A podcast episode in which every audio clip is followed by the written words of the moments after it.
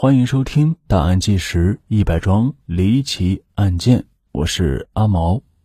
二零零七年九月十二日凌晨一点，河南杞县富集镇富集西村，二十八岁的村民夏天俊正在家中睡觉。晚上，他喝过酒，觉得有点热，睡觉时便敞开了院门，想要凉快一些。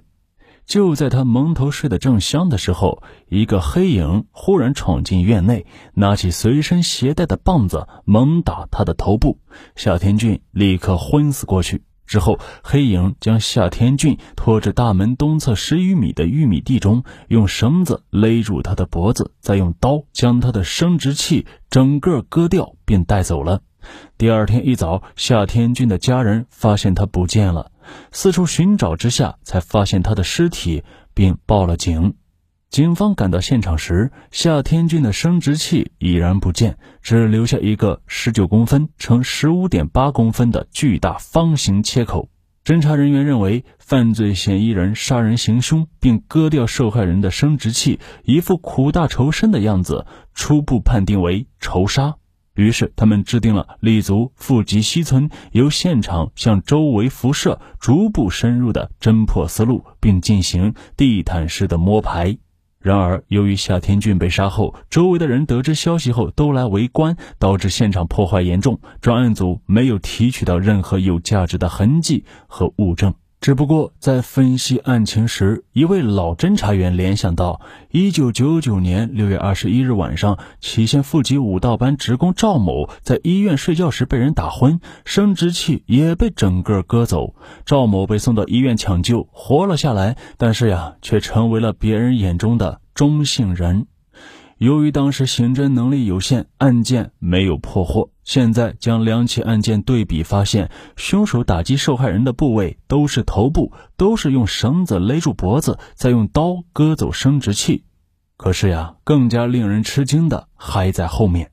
经过专案组细心摸排，居然查出1998年7月，在杞县富集镇成才学校、富集一中、富集二中和富集西村附近相继发生了十一起针对男性青少年的伤害案件。尤其是一九九八年九月十二日，十五岁的富集二中学生吴某被人用麻袋套住，弄到校外，用绳子勒住脖子，之后更是被嫌疑人击奸。由于吴某的极力挣扎，凶手恼羞成怒，用刀将。吴某的两个睾丸全部割掉。这些案件中的受害人大多碍于面子没有报案，现在有的在外面打工，有的已经成家立业。通过这几天的了解，这些案件中的受害人均反映犯罪嫌疑人有刀和绳子，并且是蒙面。九幺二案件和富集盗班两个案发现场离中学比较近，且都是发生在每年的六到九月份，因此专案组认为这些案件应该同九幺二案件串并侦破，并依据受害人对犯罪嫌疑人的年龄、身高、体态等特征的描述，把排查重点放在三十三到四十岁的中年男性。嫌疑人十余年来不断作案。而且作案地点基本在同一乡镇，这是非常罕见的。专案组决定立足富集西村，重点排查西村、北村、南村和东村，然后向四周的村庄进行辐射。一周之后，侦查员排查出富集西村重点人员韩卫星和杨某，并对二人进行了调查。通过几天的询问，杨某交代与韩卫星有同性恋的行为，并怀疑韩卫星盗走他一部手机。因为杨某才二十二岁，年龄较小，与前期本案嫌疑人画像不符，所以暂时排除。另一个嫌疑人韩卫星则有明显嫌疑，此人绰号韩老五，三十七岁，多个条件与嫌疑人画像非常吻合，但由于专案组没有直接证据，几次传讯都没有什么结果。九月二十日，侦查员再次来到韩卫星家进行走访，没想到韩卫星主动打开柜子，要侦查人员搜查。侦查员在他家中发现了《解剖学及组织胚胎学》这本书，并了解到韩卫星曾跟哥哥学过屠宰，而且他妻子患有妇科病，两人长期分居。韩卫星没想到的是，他的这次主动要求搜查，让自己的嫌疑进一步上升。九月二十二日，警方强制传唤韩卫星。经过审讯，韩卫星供述自己偷了杨某的手机，但坚称与九幺二案件无关。专案组只得以涉嫌盗窃罪将韩卫星刑事拘留。随着两名重点嫌疑对象被排除，案件也是一时陷入僵局。九月二十七日。专案组会后商定，认为应该排查犯罪嫌疑人与学校的联系，将有性变态行为的人员纳入视线，尤其是前期已经纳入视线的重点人员，要再重新筛查一遍。这次调查发现，韩卫星近几年在村里偷过村民的弹条和抽水机，点过别人家的门帘儿。杨某和韩卫星发生矛盾之后，韩卫星还将侮辱杨某的信件投到了杨某的岳母家中，这些都说明韩卫星是个报复心极重的人。听了专案组的汇报，警方负责人奇怪的是，这些情况之前为何没被发现呢？原来韩卫星有四个哥哥，在富集镇的家族势力非常强大，是个典型的村霸家族。因此，侦查员第一波走访群众时，没人敢站出来说真话、说实话。对韩卫星的调查进入深度阶段。很快，当地的特勤人员反映，二零零六年夏天的一天夜里十二点左右，在富集镇成才学校外，他见过韩卫星。这韩卫星当时抱着衣服在那里转，样子是非常诡异。而韩卫星被刑事拘留后，在专案组的关照下，看守所这边也格外留意他的情况。看守所人员发现，他的思想压力很大，天天做噩梦。二零零七年十月十八日，在掌握几条外围证据之后，专案组抽调精干警力，再次对韩卫星进行猛攻。在强大的心理攻势下，韩卫星心理防线崩溃，相继交代了一九九八年以来对男中学生进行性侵以及九月二杀人割生殖器的犯罪事实。韩卫星和受害人夏天俊一直关系很好，但最近两人因为一些矛盾开始交恶。案发当天，韩卫星带着木棍、刀子和绳子，蒙面来到夏天俊睡觉的地方，犯下重罪。根据韩卫星的供述和指认，警方找到了他杀人时用的刀、棍子和绳子，并从机井中打捞出夏天俊丢失的生殖器。当韩卫星是凶手的消息传回到富集镇时，死者家属都很震惊，因为在事发之初，警方就曾怀疑到韩卫星。可夏天俊的父亲老夏一口认定不可能是韩卫星干的，因为在老夏眼中，韩卫星和自己儿子非常要好。有人猜测，韩卫星可能是看上了夏天俊，而夏天俊不从，惹恼了韩卫星。最后，韩卫星杀掉了夏天俊，并因为对夏天俊那扭曲的变态的爱，割走了他的生殖器。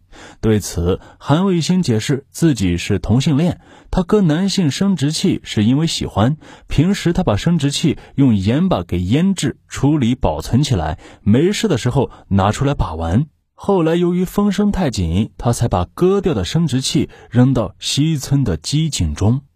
韩卫星承认自己是同性恋，这个消息在他妻子阿美听来不亚于是晴天霹雳。